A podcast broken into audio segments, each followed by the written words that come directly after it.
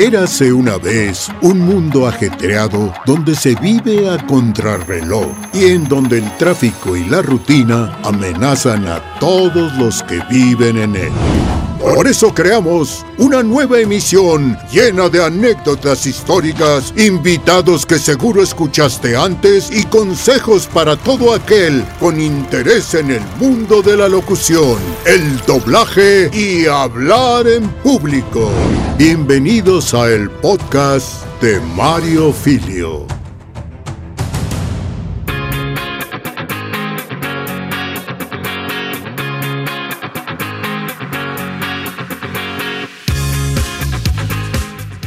Oigan, un podcast que he perseguido y he deseado desde hace mucho.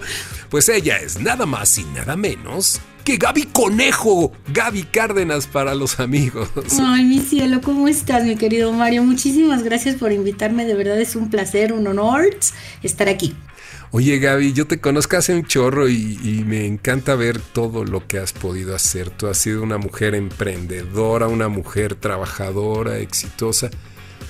Pero para los que están escuchando por primera vez esto, yo sé que tú tienes varias especialidades. Eres actriz, eres una gran cantante, también una gran coach, pero también hasta psicóloga ha sido, yo me acuerdo. Sí, pues esa fue, esa es mi carrera, digamos, central, ¿no? Mi formación, pues, es en psicología y me especialicé en educación artística precisamente para poder trabajar con todas las artes de interpretación. Porque en mi generación, ¿verdad? Para los papás, la este, considerar que tú podías hacer una carrera y vivir de la cuestión artística no era como muy seguro. Entonces, pues siempre había que tener como el backup. Y en ese caso, pues eh, fue una, una, cosa que a mí siempre me ha apasionado y aún hoy, la psicología, pero eh, específicamente dedicada a la enseñanza y a la enseñanza del arte. Entonces, una manera formidable de combinar las dos, eh, las dos especialidades. Oye, sí, yo, yo veo en ti una capacidad para guiarnos a muchos de nosotros y como bien decían por ahí, tú eres de las que hace cantar las piedras, de veras has tenido que dirigir a muchos de nosotros y... Para mí es un gran privilegio, Mario, porque yo creo que lo que a mí más me emociona, de verdad, así de esas cosas que me prenden la luz del alma, es ver cuando otra persona es capaz de descubrir que tiene muchas más potencialidades y que puede ser más eficaz en lo que está haciendo. Eso de verdad es lo que a mí más me emociona de la dirección, que para mí dirección sin enseñanza no existe. Creo que todos los directores en el fondo, aquellos grandes eh, que, con los que he trabajado siempre, pues son maestros, porque tenemos que asumir que el señor Colmenero, que Ricardo Tejedo, que Pepe Toño Macías, que Raúl Aldana, o sea, todos ellos al dirigirte siempre han sido maestros de alguna manera, te guían en cómo hacer las cosas. Entonces, a mí me emociona mucho ver cómo alguien puede, alguien por ejemplo que siempre ha dicho que no canta, puede darse cuenta de que puede hacerlo. Por eso me gusta mucho trabajar incluso con personas que dicen que no cantan o con personas a las que les cuesta trabajo. eso es lo que más me gusta.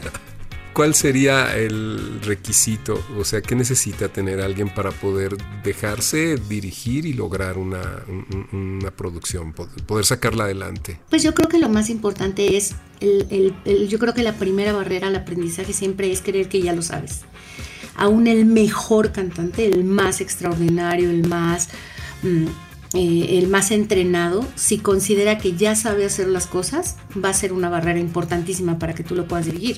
Entonces lo primero que tienes que hacer es eh, pensar que, que no lo sabes, y que vas a ir a aprender. Esa sería la primera. La segunda condición que me parece fundamental para poder cantar, sobre todo en las cosas que nosotros hacemos, es ser capaz de no acumular frustración. Es decir, que cada una de las tomas que nosotros hagamos o cada vez que un director te corrige o te pide una cosa más, tú lo tomes como una nueva unidad de tiempo y no pienses que es otro error, sino algo nuevo por primera vez cada vez que haces una toma. Esas serían para mí las dos condiciones fundamentales. Sí, porque uno de pronto dice, mientras más veces lo hago, yo siento que me va a salir peor y, y si no lo hice bien a la primera, pero ¿cómo va a salir bien a la primera? No hace bien a la primera. Entonces, eso es justo lo contrario. Lo demás, Mario, ya es algo que, que los seres humanos hacemos por naturaleza. Los seres humanos hablamos, los seres humanos cantamos. Y si un actor que está ahí en el micrófono, alguien que ya llegó a un micrófono, sea como actor, como locutor o, como cantante? Pues es porque ya tiene dos cosas fundamentales que son el oído y el sentido del ritmo. Si tienes esas dos cosas, pues lo que sigue ya es, es muy sencillo, ¿no? Al final yo siempre les digo un poco a las personas con las que trabajo que el oído musical o la capacidad de cantar está en tres lugares. En tu oído, en tu garganta y en tu cerebro, en tu mente. Y a veces esta es la que más lata nos da. Puedes tener el mejor oído o la mejor laringe, pero si tienes un cerebro que te dice, una mente que te dice que tú eres incapaz, que estás ahí para complacer a otros, que no eres, no estás haciéndolo bien, ya podrás ser mejor cantante y que con, esas eh, ideas en tu mente no lo vas a lograr. Entonces, la mente es tan importante como el oído y la laringe para poder cantar.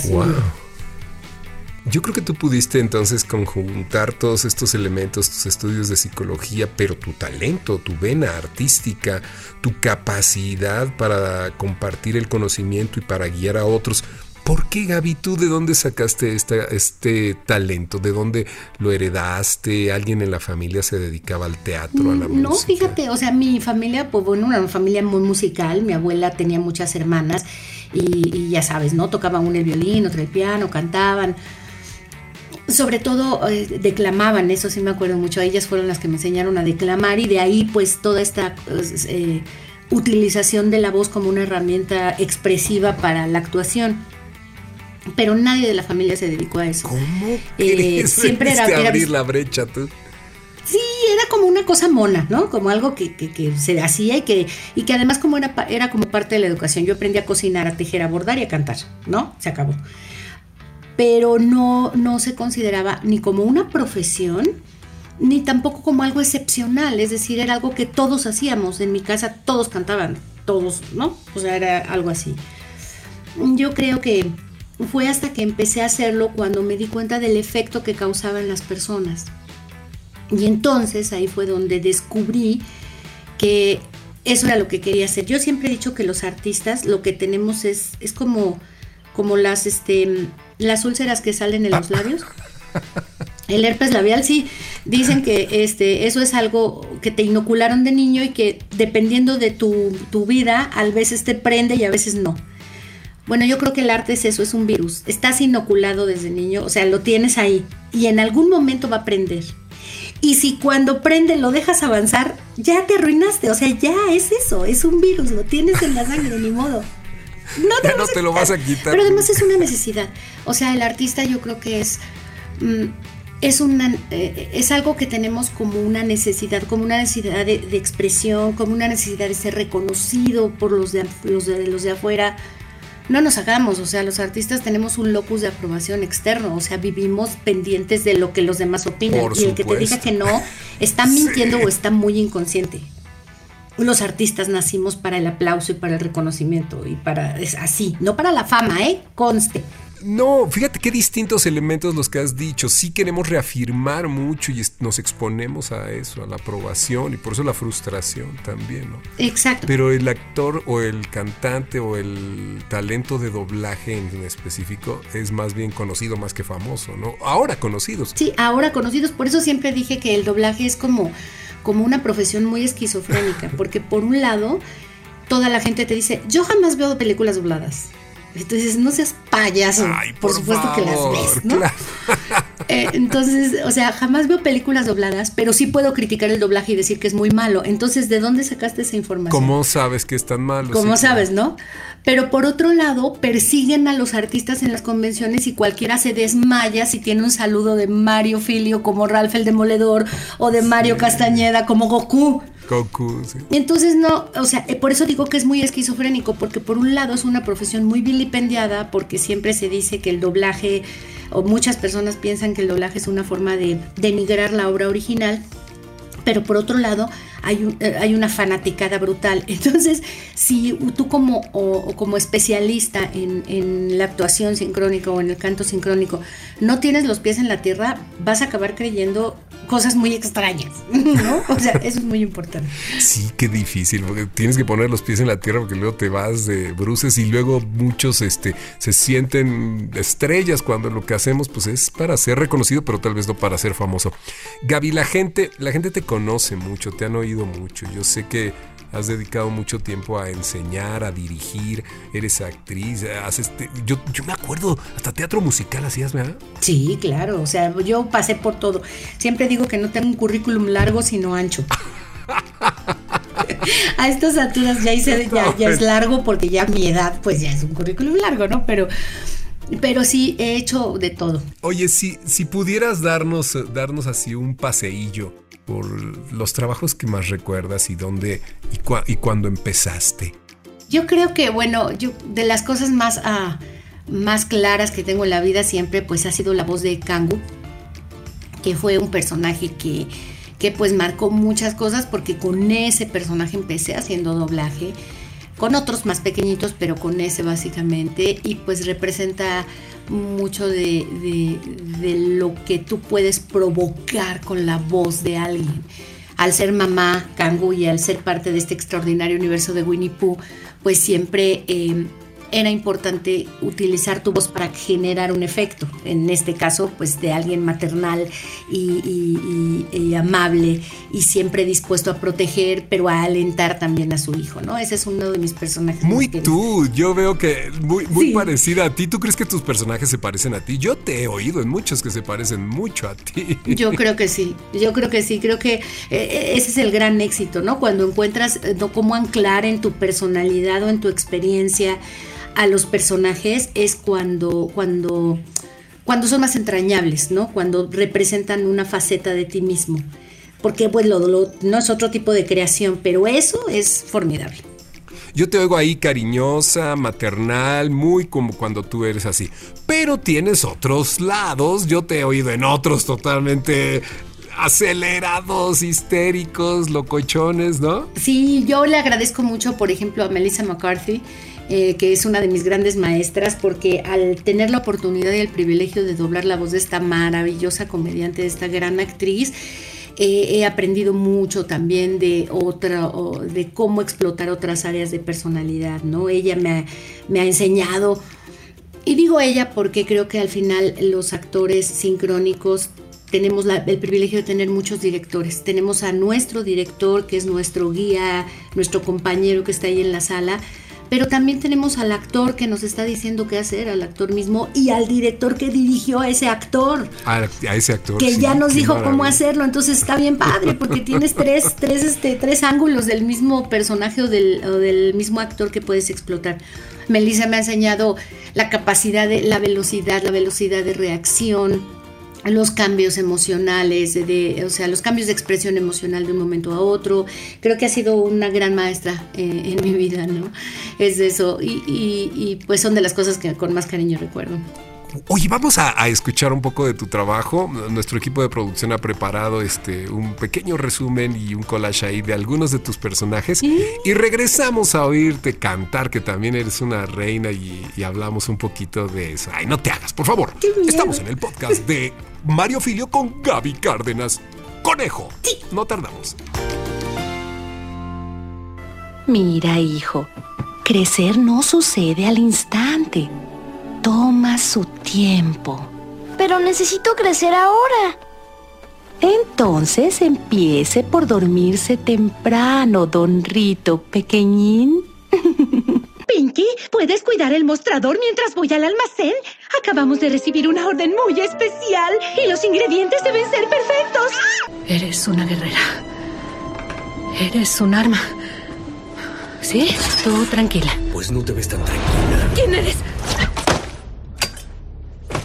¿Cómo entraste a mi habitación? ¿Que cómo entré a esta habitación de hotel barato? ¿No renunciaste? Enviaron a una mujer que parece la estúpida esposa de Santa Claus.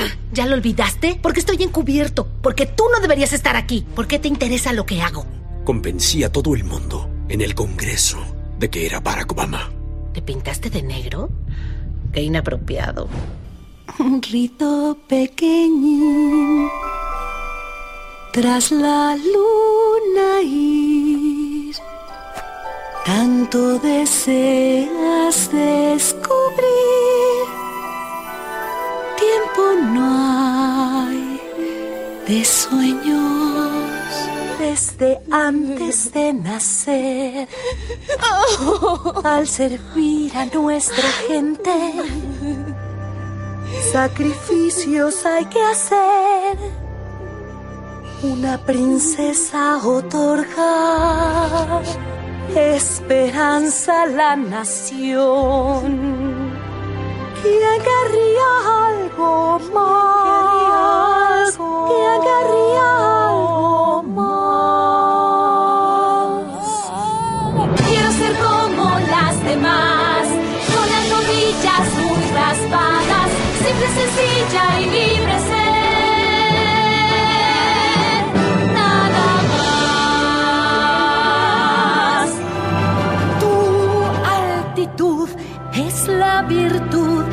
es la indicación de tu actitud.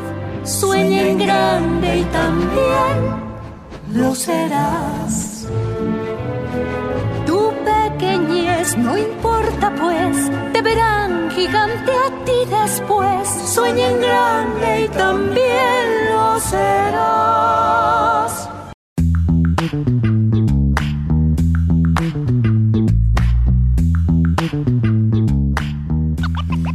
Gaby, el poder este hacer doblaje, ¿te lo imaginaste alguna vez? O sea, yo sé que esto pasó después, ¿no? Como una consecuencia, después. porque tú, tú- tú empezaste a dirigir. Yo me acuerdo que nos empezabas a dirigir ahí este, con Luis Gil, ¿no? Exactamente, mi querido Mario.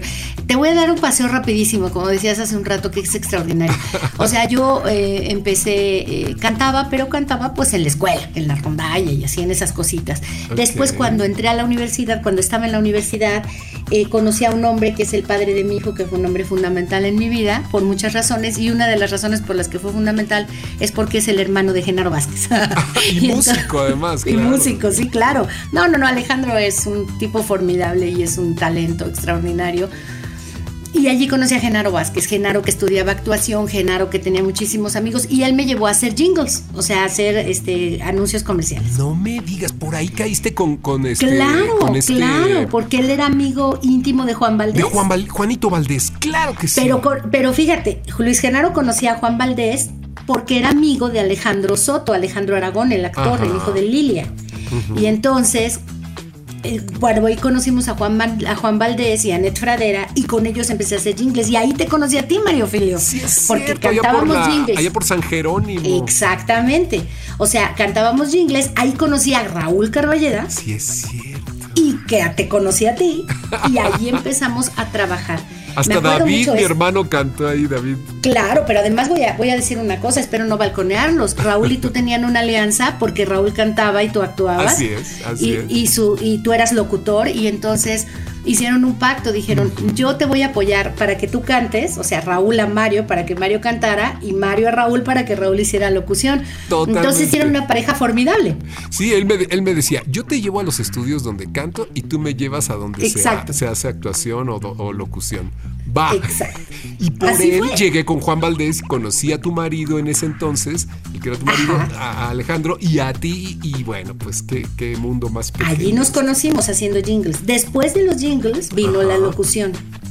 Y después de la locución, otra vez por Genaro Vázquez, empezamos a hacer el doblaje. Ahora, hay otra, otra vía. Yo conocí a Luis Gil porque Annette Fradera, que era la, en, aquellas, en aquella época la socia de Juan Valdés, era muy amiga de Luis. Y yo empecé a trabajar con Luis haciendo otras cosas, haciendo coros para, para cantantes. Y luego viene la oportunidad cuando Luis Gil empezó a ser proveedor de Disney de la mano de Walterio Pesqueira. No sé si me equivoco, pero de lo primero en lo que yo recuerdo que tú me jalaste a mí las greñas fue en el extraño mundo de Jack. Exactamente. Fue nuestra primera gran producción con Luis, pero ya yo dirigiendo. Y ahí, otro, una vez más, y fíjate que son las, las, las personas fundamentales en lo que son las personas fundamentales en nuestra vida. Quien, quien trabajaba, yo trabajaba como coro para Disney y como solista en algunas cosas. Y pues me conocía, conocía todo el equipo y tal. Pero un- el que se encargaba de las adaptaciones para programas de televisión y de- en algunas ocasiones para las películas y de ayudarles en la dirección era Raúl Carballero. Ah, ok. Entonces, Raúl me recomienda para que yo trabaje algunas de las adaptaciones. Sí, cierto. Y al final acabo yo quedándome como la titular de todas las producciones de Disney, tanto teatricales Wow. como televisión. Gaby, tantos años hiciste adaptaciones para Disney y además con, un, con una característica muy peculiar. Yo no sé, pero si esto es un requisito indispensable, tú tienes un conocimiento del idioma del inglés bastante bueno y, y podías hacer unas adaptaciones hermosas. Pues fíjate que más que del inglés, Mario, yo creo que conozco muy bien del español, que es lo que yo siempre he dicho de los traductores. O sea, al final, claro que es importante que conozcas el idioma fuente, pero es aún más importante que puedas transformar eso eh, a un idioma utilizando todos los recursos del idioma que tú hablas, ¿no? Tus figuras retóricas, tu lenguaje poético, porque esa es la idea. No es tan importante que conozcas también el inglés como tu, el idioma al que va a ir finalmente la adaptación. Claro, claro, porque eso es lo que hacía, por ejemplo, de Don Edmundo Santos, un letrista, no un adaptador. O sea, alguien que era capaz, que tenía el conocimiento de la rima, del ritmo, de la cadencia poética, de las figuras retóricas, de las figuras del lenguaje, que iban a transformar esto en canciones que todos amamos y recordamos. O sea, no basta hacer una traducción, hay que tener la capacidad de comunicar a través de tu idioma lo mismo que se comunicó en el idioma original. Entonces, esa es, eso es lo que, lo que vale la pena de una buena adaptación. Oye, pero de repente nos metemos ya en un lío y dices, "Ah, he oído de mucha gente que dice, no, no, no, no, no, no, eh, eh, cambia la frase con tal de que queden labios, de que No, quede la sincronía. No, no, no, eso es un error importantísimo. Por mucho, yo creo, como ahora, ahora que ya también tengo la fortuna de dirigir diálogo, yo soy capaz de sacrificar muchas veces la sincronía con tal de que la idea y esté expresada de una forma primero correcta y segundo que se entienda y tercero que llegue porque todo eso es importante. O sea, con corrección en el lenguaje, pero, eh, eh, pero eh, que sea comprensible, que tenga una forma específica de, hablarse o de decirse dependiendo del personaje, porque no todos los personajes hablan igual, pero además que le llegue a la audiencia, que la audiencia la comprenda, que tenga la fluidez que tiene en el idioma de origen. Qué bárbaro, le acabas de dar. O sea, no, no es tratar solamente de decir lo que la obra dice en su idioma original, sino que provoque una emoción, que pueda transmitir algo, porque a veces oímos unas adaptaciones que metidas a Sí. fuerza. Habladas Ah, con, metidas con con una, con un hiperbatón, o sea, con una construcción gramatical que parecemos Yoda, ¿no? Hablando al revés. ¿Quién habla ¿No? así? ¿Quién habla así? Nadie habla así. O sea, y nadie dice ciertas cosas. De verdad, mira, el zinc es fundamental y es una de las cosas que le da al doblaje mexicano su calidad, sin duda. Eh, y, y me queda claro que hay momentos en los que tienes que hacer, a ver cómo le haces, lo retuerces, lo volteas, le encuentras para que quede. Estoy de acuerdo.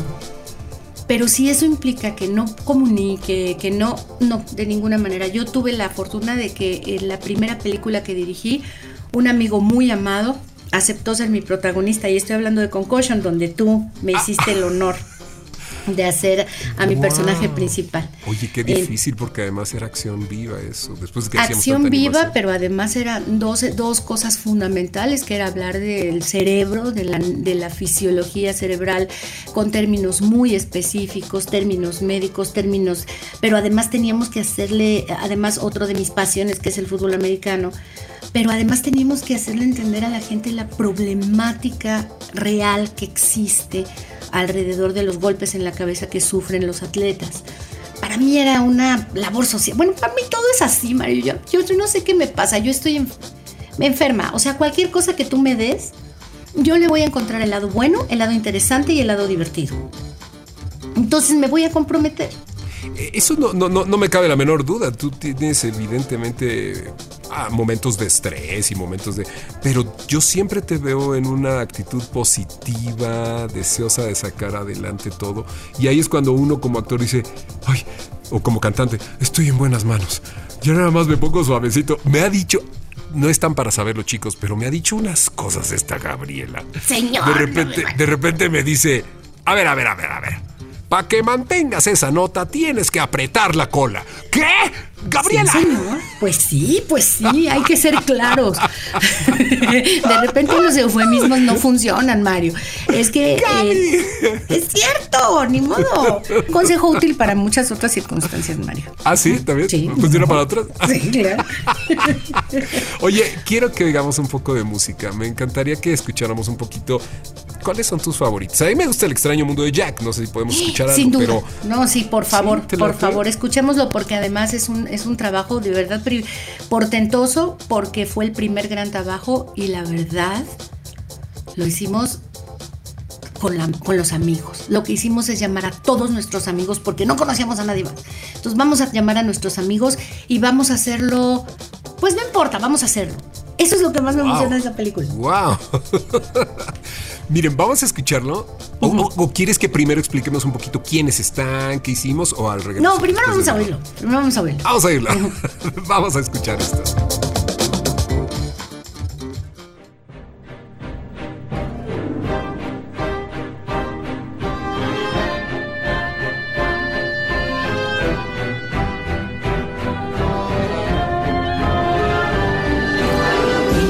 Niñas y los demás, vengan pues yo les voy a enseñar un extraño y gran país que se llama Halloween. Esto es Halloween, esto es Halloween, gritos mil en la oscuridad. Esto es Halloween, asustar es nuestro fin, ya verán como todo el mundo temblará. Gritos dan, gritos hasta el fin, así es siempre Halloween. Cama me voy a esconder. Ve mis dientes y ojos también. Tras la escalera yo suelo asustar. Mírame bien, no te voy a gustar. Esto es Halloween, esto es Halloween, Halloween, Halloween, Halloween, Halloween. ¡Qué lugar, qué emoción! Todos cantemos esta canción. Mi ciudad te fascinará y si te descuidas te sorprenderá. Ven por donde vas, ten cuidado al caminar, algo horrible te saldrá y te hará gritar. ¡Esto es Halloween! ¡El terror! Es nuestro fin. ¿Te asusté? ¡Así será! Una vez, otra vez, todo aquí es al revés. Bajo la luna la oscuridad. Vamos a gritar, gritos hasta el fin. Así es siempre Halloween. ¡Soy el payaso que te hace llorar! Mírame bien, te hace acordar. Yo soy aquel que no puedes ver. Yo el viento que te hace estremecer. Yo soy la sombra que te inspira horror. Te hago soñar sueños de terror. Esto es Halloween, esto es Halloween, Halloween, Halloween, Halloween, Halloween. Mucha atención. Sin temor no habrá diversión. El terror Es nuestro fin. Así es siempre Halloween. Mi ciudad te fascinará. Si te descuidas te sorprenderá. Si el francocha te encuentra y te atrapa, de un grito loco te dará susto mortal. Esto es Halloween, gritos hasta el fin. Vamos a clamar al Señor de este lugar. El Rey Jack, gran rey de nuestra ciudad. Todos de pie ante el gran Rey Jack. Pues es Halloween, esto es Halloween, Halloween, Halloween, Halloween, Halloween. ¡Qué lugar, qué emoción! Todos cantemos esta canción.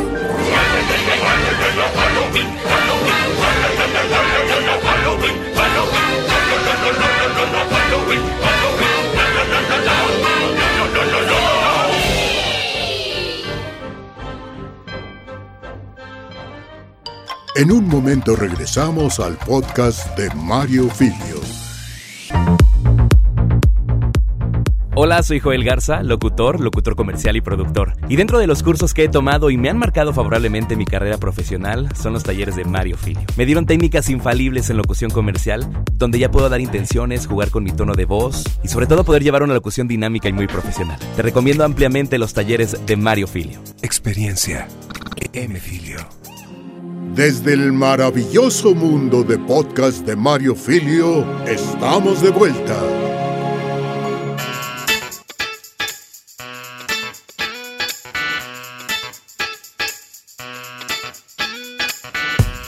¿Qué alucini de, de obra, Gaby. Esto es, eh, pero ¿de quién es la música?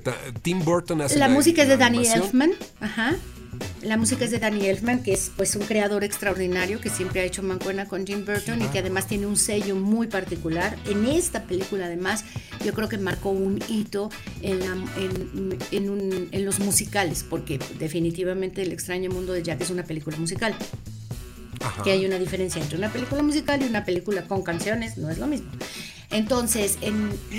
Ah, caray, a ver, a ver, a ver, a ver, a ver. Bueno, sí. No, sí, pues Diálogos y entra una canción, pero otra es toda musical, ¿no? Y esta, donde la música, digamos, es un protagonista fundamental y donde una gran parte de la historia se cuenta a través de la música, sobre todo la, la- las emociones que llegan a los personajes, sus pensamientos están expresados a través de canciones. En Frozen es clarísimo. O sea, los grandes Ajá. solistas de Elsa, so- en Frozen 2 que vemos a Elsa o a este o a cómo se llama, ¿cómo se llama la otra? Elsa, Ana. con donde las vemos a ellas expresando sus pensamientos, sus inquietudes, lo que está pasando por su alma a través de la música, a través de las canciones. La acción nos dice las cosas, pero lo que nos dice cómo se sienten los personajes es la canción. Wow. Y es un, un recurso increíble para resolver lo que, que alguien nos diga lo que está pensando.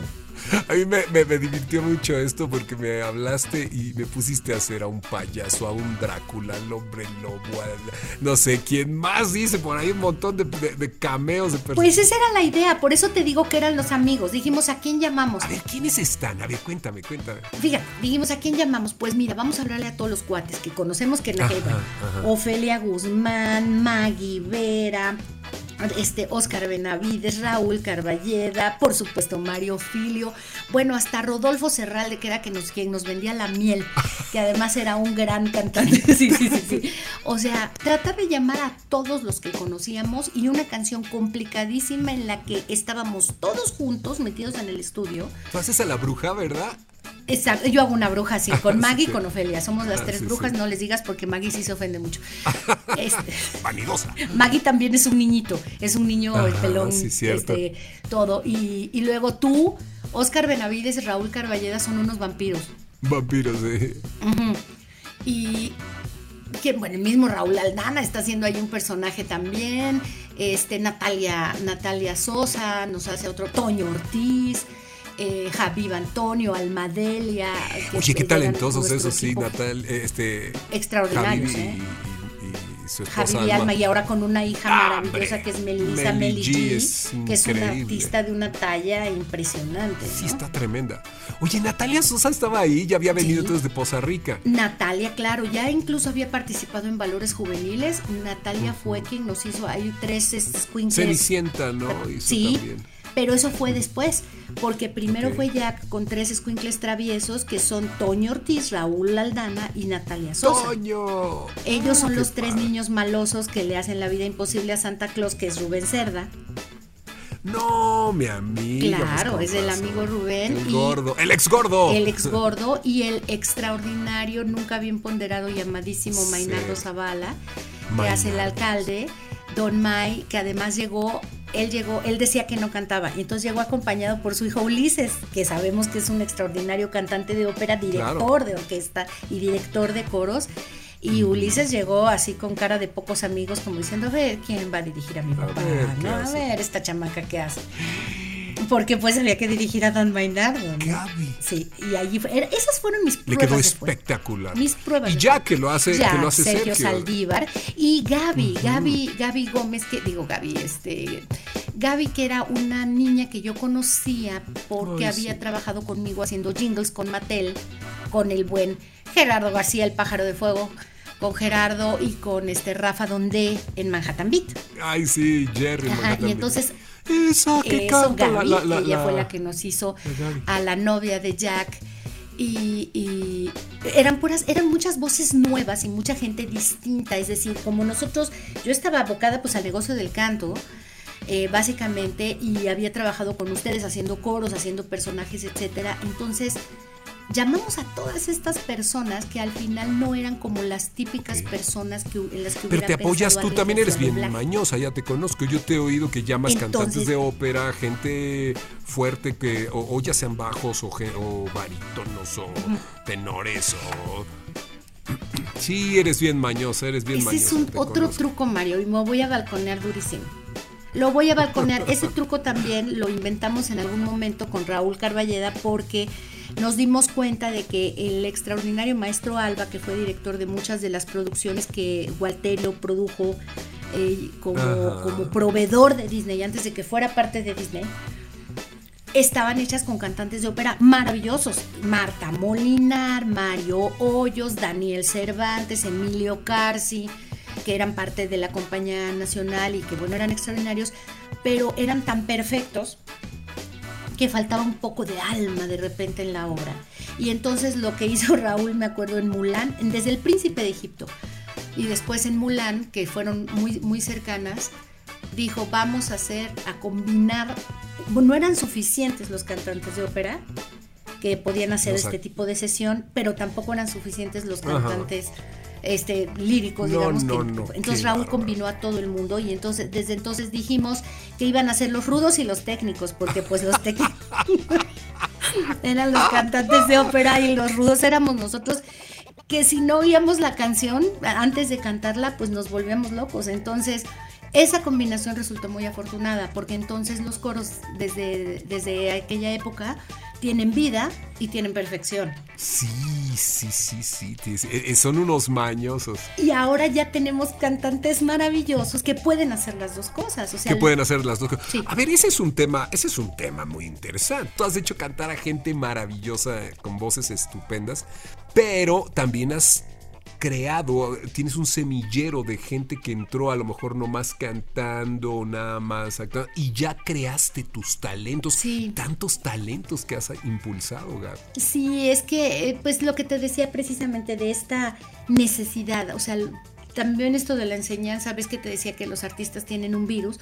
Bueno, al final eh, la cuestión de la enseñanza sí me queda claro que es algo que nos sobrepasa, es decir, no es algo a lo que yo me quiera dedicar, la necesidad de que alguien comprenda, de que alguien aprenda, la emoción cuando esa persona, ver en los ojos, pum, el destello de ya entendí, ya me cayó el 20, es muy emocionante. Mi hijo, que es profesor también, mm, eventualmente dice que los profesores pues, somos rockstars también, porque al estar enfrente de un grupo estás arriba de un escenario y la capacidad de hacer que el otro se emocione y que tú contagies el entusiasmo por tu materia es fundamental. Entenderás que es muy buen profesor, obviamente, con esta Yo idea. lo sé, lo sé bien.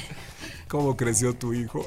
Me siento viejo. Entonces, eh, lo que, lo que, de lo que se trató es que estas personas que comenzaron siendo solo cantantes de pop o solo cantantes de ópera, al- a- fueron adquiriendo, contagiándose de los estilos y de las habilidades de los otros. Y ahora es formidable trabajar con grupos enormes de personas que pueden modificar sus voces para hacer un estilo u otro tal. Y las generaciones vienen cada vez mejor preparadas en ese sentido. Tienen más información, ahora tienen la capacidad de acceder a muchos contenidos a través del Internet y entonces evidentemente tienen más recursos. Son unas generaciones extraordinarias. Qué padre. Para terminar, Gaby, finalmente el cantante que puede actuar, que puede trabajar en el doblaje, porque yo he visto a mucha gente de teatro musical que va al doblaje y no le es tan fácil. No, es muy difícil, Mario. Es que no es la misma habilidad. O sea, una cosa es actuar arriba del escenario, lo cual implica una determinada cantidad de energía y, y un objetivo claro de llegarle a una audiencia que tienes enfrente. Y al contrario, el doblaje es una cuestión íntima. Es una cuestión donde tú estás en absoluta comunicación. Por eso me gusta llamarle actuación sincrónica, como bien nos enseñó el amigo Lalo Yacardi, ¿no? Eh, y el canto sincrónico, por eso le llamo yo así a lo que se le dice también doblaje cantado. Tienes que estar en una absoluta comunión con el personaje que tienes enfrente. Tienes que respirar al mismo tiempo que él, alzar las cejas al mismo tiempo que él, ver sus movimientos de hombros, de manos, para entender cuál es la energía que lleva, de qué manera dice las cosas. La actuación sincrónica al final lo que está haciendo es cine, no televisión, no teatro. Lo que hacemos es cine. Y la energía que uno eh, trabaja en el cine es de un grado mucho menor. Entonces, tenemos que aprender también como actores de teatro musical que pueden ser formidables, pero que cuando tú los llevas a esto, por eso te decía que la condición es considerar que no sabes nada. Te tienes que parar frente al micrófono y decir, Señor, ¿qué voy a hacer? ¡Wow! Yo sé, estoy seguro que tienes otra consentida por ahí. Ya escuchamos el extraño mundo de Jack. Y yo sé que debes tener otra consentida, en donde que antes, para despedirnos nos, presentes algún otro tema, uno en, especial que, que te gu- gustaría que escucháramos. Pues mira, yo creo que, que- el, trabajo más entrañable que he hecho en, cuestión de, de- dirección de, de mu- musical y de coros, sin duda el más reciente, uno de los más recientes que es El Rey León. Porque fue hacerle homenaje a una obra que ya de por sí era monumental, tanto a nivel de la original como a nivel del doblaje que se había hecho en aquellas épocas, ¿no? El doblaje es, es monumental, la obra como tal la música es extraordinaria, pero esa comunión que se logró con el coro, eh, con el trabajo de los solistas, que todos son extraordinarios, la, la delicadeza para escoger a esas personas y esta como condición de humildad donde todos sabíamos que estábamos haciéndole un A homenaje la primera a- a- a versión. la sí, Qué primera difícil, versión ¿verdad? y con toda la con todo el miedo y sabiendo que íbamos a ser sometidos a muchas críticas, evidentemente, aunque pues no era nuestra Pues bronca, sí. era Disney el que había decidido hacerlo, pero bueno, eh, lo que se logró, la emoción, la sensación, la comunión de ese trabajo fue extraordinaria. Yo a, a Luis Gil jamás lo había visto tan emocionado padre, en el padre. cine viendo la película. ¿no? Y pues sí, sin duda, independientemente de todo, eh, hay obras muy importantes, pero esta en particular la llevo en mi corazón con muchísimo gusto. ¿Qué tema quieres que escuchemos para, para Yo para creo que, pues El- sin duda, el, el- final de la película, el ciclo sin fin, porque allí tenemos ese extraordinario trabajo del coro y, y- y ahí es donde lo tenemos que notar. Esa es la de Elton John, Sí, sí, ¿verdad? sí, sí, la, de, la del principio la canta una maravillosa eh, amiga nuestra, Gris Piña, eh, que además pues, es extraordinariamente talentosa y eh, después eh, eh, la parte final, que la parte final es pues la apoteosis de la película y eso es lo que yo creo que, que me encantaría compartir. Oye, ¿y ¿no se llamaba el círculo de la vida? De... El ciclo sin fin le pusieron en español y además es la traducción correcta porque circle, si bien es cierto que es un círculo, no nos representa en español la, la- la idea de que es algo que se repite una y otra y otra vez. El ciclo sin fin. Gaby, ¿cuántas cosas podríamos platicar? ¿Cuánto que agradecerte? En primera, como actor y, y, bueno, cantante lírico que tú me has ayudado inmensamente a hacer trabajos muy lindos, desde series como Winnie Pooh, desde películas como Madagascar, donde te sacaste de la manga, quiero mover el bote, nunca se me va a olvidar. Eres genial, Gabriela. Hasta muchos y muchos otros temas hermosos de, de- de Navidad y de, bueno, pues hay un mundo. Pero también como espectador, gracias por hacer esto con ese profesionalismo y esa pasión que los que somos espectadores y consumimos mucho de esto que a mí me fascina ver eh, musicales, pues sabemos que detrás de esto hay alguien maravilloso como tú. Gracias Gaby Cárdenas, eres un ejemplo a seguir, una reina y pues preséntate el ciclo sin fin. Gracias, Mario, gracias, porque eso es lo que más me emociona, o sea, que, que, se produzca en el público al final ese efecto de gozo, de disfrute, que olvides que es una película doblada, que olvides que lo que estás viendo tenía un idioma original, entre comillas. Creo que eso es el- lo que todos queremos al final producir. Y, y si ese mensaje llega y si eso hace que la gente eh, olvide sus preocupaciones un momento y disfrute lo que está viendo, yo me doy por bien servida y me doy por pagada. Esta eh, canción extraordinaria que vamos a escuchar es el remate de la película El Rey León en sus dos versiones, eh, en su versión original del 97 y ahora en el 2019 y representa todo lo que toda la emoción que provoca cantar en grupo. Para mí, eh, eh, ese erizarte la piel cuando escuchas, eh, cuando cantas tú con los demás y cuando escuchas cantarlo, eso es al final la catarsis que la música debe provocar. Por eso es de mis consentidas. Aquí está con ustedes el ciclo sin fin.